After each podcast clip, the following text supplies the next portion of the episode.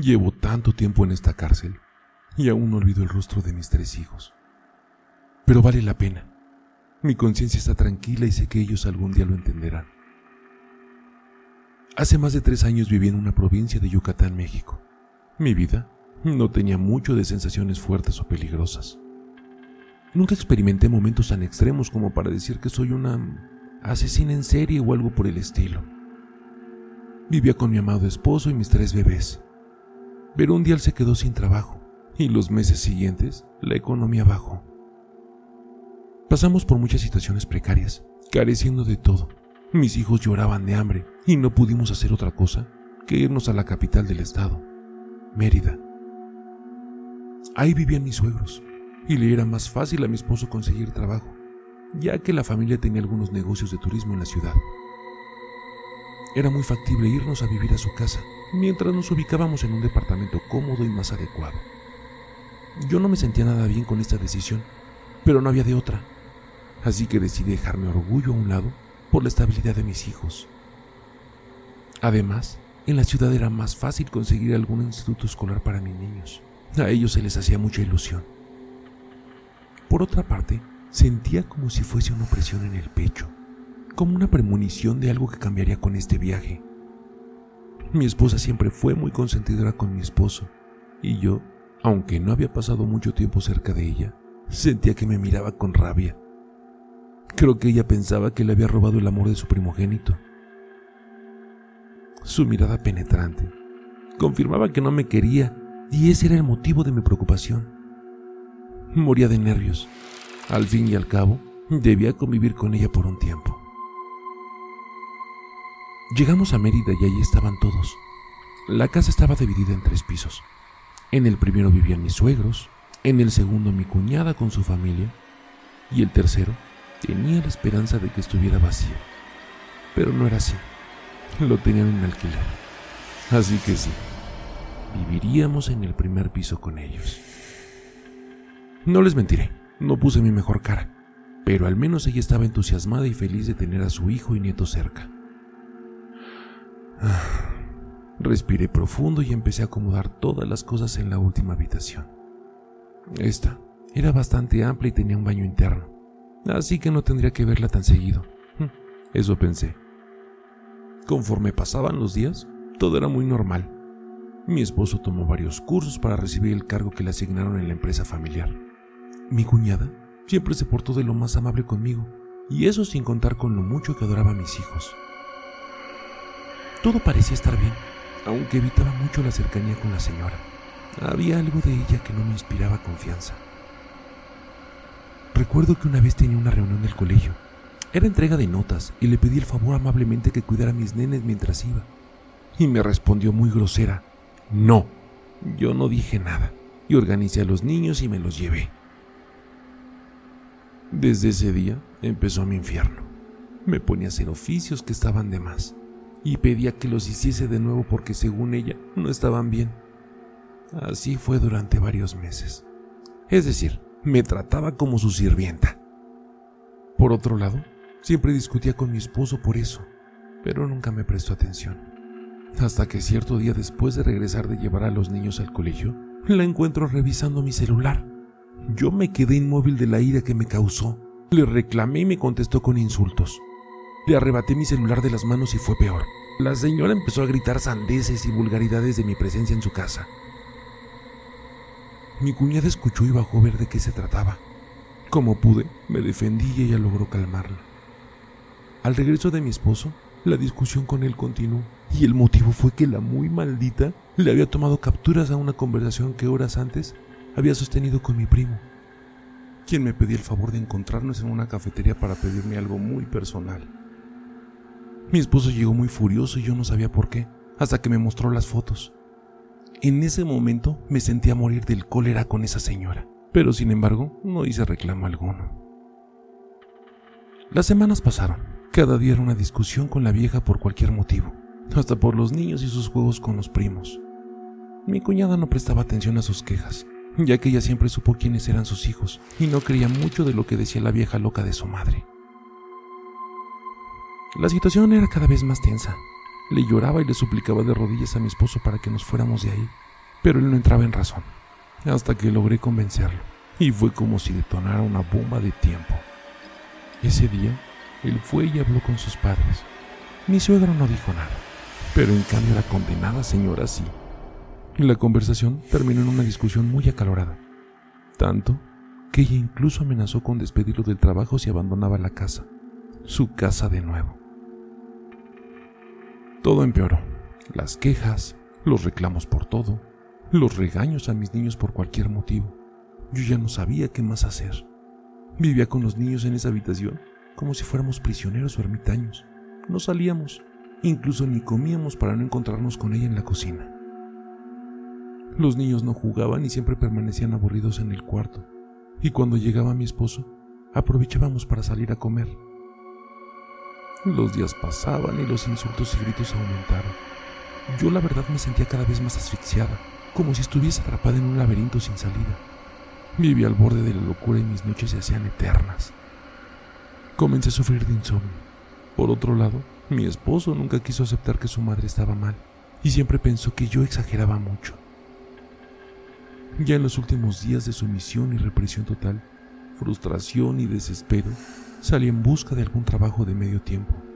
Los niños no estaban en casa, de modo que aproveché para ir a una cafetería que quedaba a varias cuadras.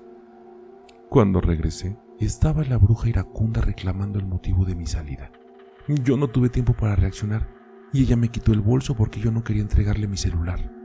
Forcejeamos, me dio una cachetada y reaccioné y no sé de dónde saqué mi mano y de un golpe la tiré al piso.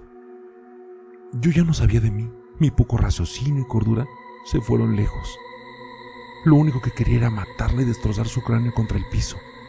A medida que lo deseaba, lo iba ejecutando con más y más fuerza y ansiedad. Nada se comparaba con la sensación de placer por cada golpe que le propinaba, y ni decir del sonido que emitía su cabeza cada vez que la destripaba en el piso. Hasta las baldosas se agrietaron, pero nada de eso impedía mi gozo.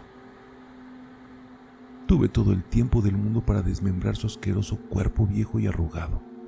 Corté su cabeza, las manos, los pies y solo me quedé con sus extremidades. El torso y la cabeza los enterré muy cerca de la casa. Había un gran lote baldío y aprovechando que no era muy transitado, excavé y enterré lo que quedaba de sus asquerosas miserias. Limpié bien la casa para no dejar ningún rastro de sangre. Con el resto del cuerpo preparé algo de cena y como aún sobraba, lo guardé en la nevera. Al fin se me ocurrió algo para consumir lo que restaba. Mi suegro no estaba en la ciudad, así que con calma iba preparando todo lo que debía decir para que no sospecharan de lo que hice. Mi esposo llegó como a las 7 de la noche del trabajo y la cena ya estaba lista. A mis hijos les compré comida chatarra, de modo que mi marido no sospechara nada. ¿Dónde está mi madre? Preguntó después de cenar un suculento plato de carne de mamá. no lo sé. Salió un rato a conseguir un trabajo de medio tiempo y cuando llegué encontré esa nota pegada en la nevera. Hijo, voy a un retiro espiritual por la parroquia de Guadalupe. Todo marchaba a la perfección, pues al parecer eso intentaba hacer la vieja miserable. Al día siguiente se me ocurrió la gran idea de vender unas empanaditas con la carne de las piernas y brazos de la difunta suegra.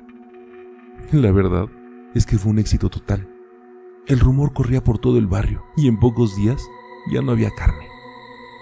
Pero como nada en la vida es suficiente, la felicidad se convirtió en angustia, pues ya empezaban a sospechar de la desaparición de la vieja, y para colmo, no dejé bien enterrada la asquerosa bruja, y unos perros hallaron su cuerpo.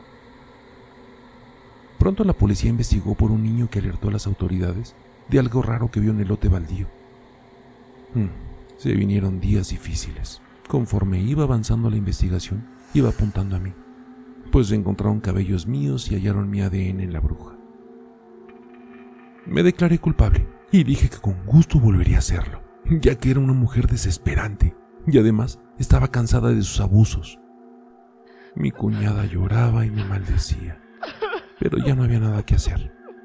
Por otro lado, mi esposo terminó en el psiquiátrico al enterarse de que se comió a su mamita en aquel exquisito plato de sopa. Mis hijos quedaron en manos de una institución para dar niños en adopción. Lo último que supe es que ya no están en el país.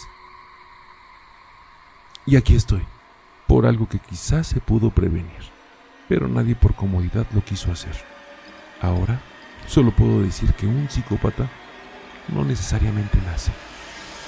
La sociedad lo hace.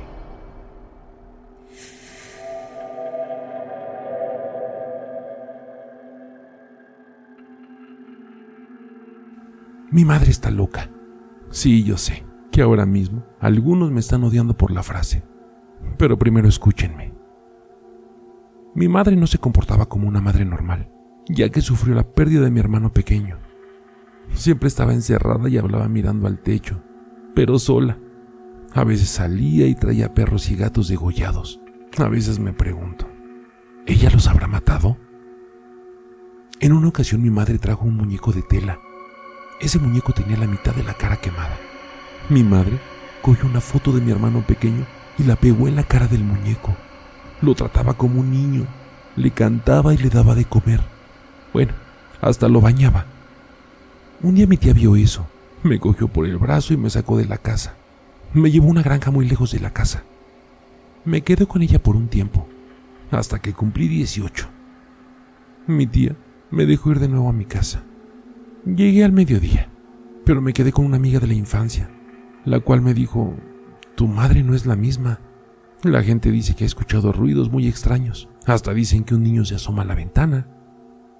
Tomé mi refresco con prisa y me dirigí hacia la casa, la cual estaba llena de basura, perros muertos y podridos, muñecos con el relleno afuera colgados de la casa. Al entrar, todo estaba bien por dentro, excepto algunas fotos rotas y el sofá desnutrido. Subí al segundo piso y las tablas rechinaban cada vez que las pisaba. Comencé a gritar a mi madre, pero nada. Al llegar a la puerta de la habitación, se escucharon unos gritos de auxilio. Mi mano se quedó en la perilla. El miedo sacudió mi cuerpo mientras mis dientes no se detenían. Sudaba y sudaba mientras los gritos aumentaban. Mi mente comenzó a imaginar cosas, y una de ellas es que mi madre estuviera en peligro, pero también que ella estuviera causando el daño. Abrí la puerta y vomité. Olor a podrido entró por mi nariz. Alcé la cabeza y vi a un niño debajo de los pies de mi mamá. Ella cogía su carne y la cortaba y se la ponía el muñeco de tela. Mi madre levantó su rostro y la mitad de él estaba lleno de gusanos. Me quedé petrificado. Traté de correr pero el miedo no me dejaba. Hasta que él gritó. El muñeco gritó. Sí, como un niño, mientras mi mamá le cosía el rostro. Corrí lo más que pude y llamé a la policía. No encontraron a mi madre, pero sí al cadáver del niño que tenía su rostro cosido. No he vuelto a ver a mi madre, y la verdad, no me gustaría verla de nuevo.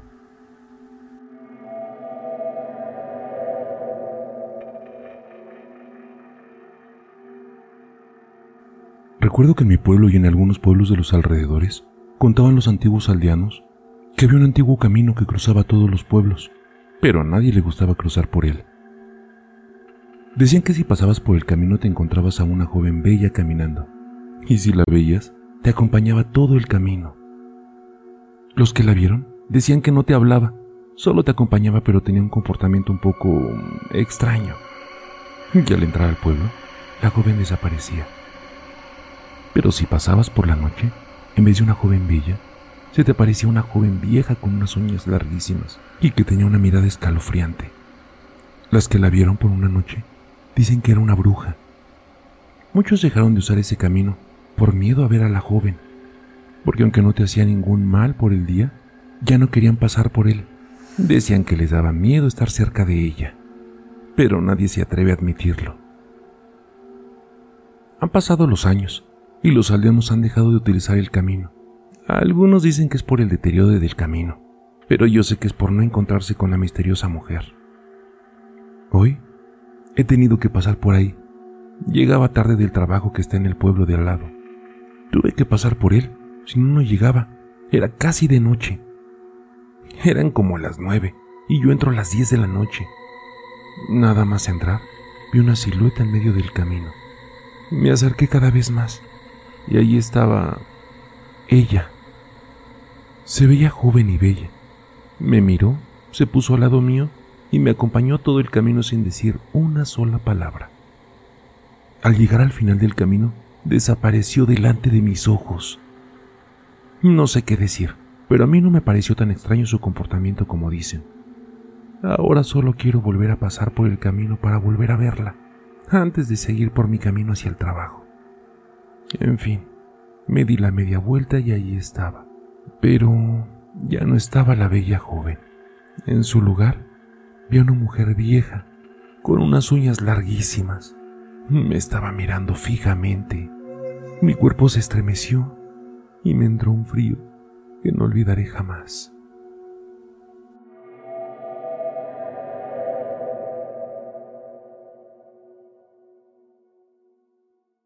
La siguiente historia sucedió en el estado de Hidalgo. En aquel municipio la gente tenía la costumbre de ir a bañarse a una pequeña poza de aguas termales. En la actualidad es un balneario muy reconocido. Un joven llamado Manuel salía tarde de su trabajo. Llegaba a su casa como por ahí de las 10 de la noche. Y para relajarse, se iba a la poza a bañarse. No había ningún problema, pues el lugar tenía una pequeña lámpara y se podía ver para bañarse. La pequeña poza se encontraba justo a la orilla de un río que pasaba por el lugar. Estaba rodeado de ahuehuetes muy grandes y frondosos, por lo que hacía más oscuro el lugar. A pesar de eso, la gente frecuentaba el lugar ya que en sus domicilios carecían de agua caliente para bañarse. Pues esa ocasión Manuel llegó a su casa y se dispuso a irse a la poza. Serían alrededor de las 11 de la noche. Había que pasar por una vereda donde ya no habían casas. Lo hacía a diario, así que para él era algo normal encontrar personas que regresaban de bañarse. A veces eran familias completas o personas solitarias como él.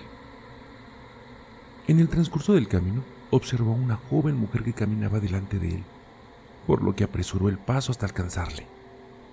Después de un buenas noches, empezó a platicar con ella, preguntándole que si no temía ir sola a la poza, ya que en la región se hablaba de brujas, nahuales o cosas paranormales, a lo que ella contestó que no, que siempre iba en ese horario a bañarse y que nunca se había topado con algo extraño.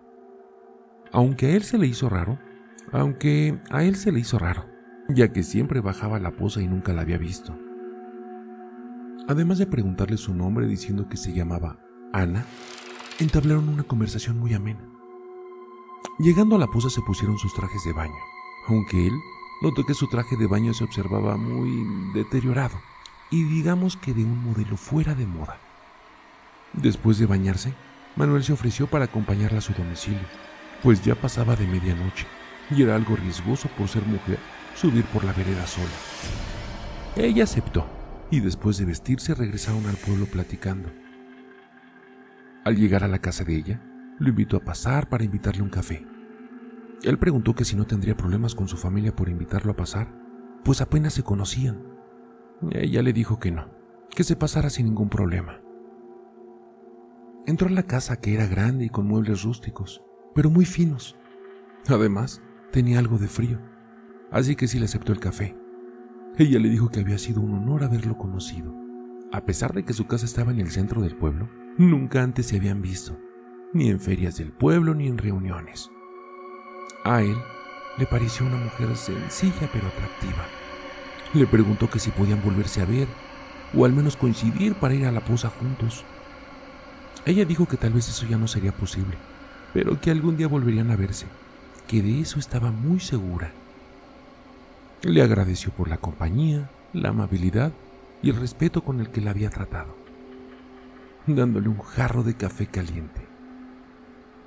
Al momento de darle el primer sorbo al jarro, empezó a sentir que todo le daba vueltas. Al momento que se escuchaban gritos de personas y animales, aullidos muy feos, y sintió que caía a un precipicio. A los pocos minutos reaccionó y se dio cuenta que se encontraba a la mitad del panteón del pueblo, sentado en una tumba, y en lugar del jarro de café traía un florero viejo y oxidado.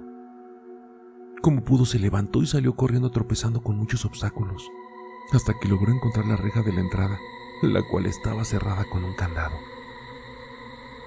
Logró llegar a su casa muy lastimado de los pies. Al recibirlo en la casa su mamá lo miró muy asustado y perdió el conocimiento. Así permaneció casi una semana con mucha temperatura y delirios, hasta que por fin pudo recobrar el conocimiento y le pudo platicar a su madre todo lo sucedido. Durante algunos años soñaba con aquella mujer, a la que la llamó una amistad del más allá.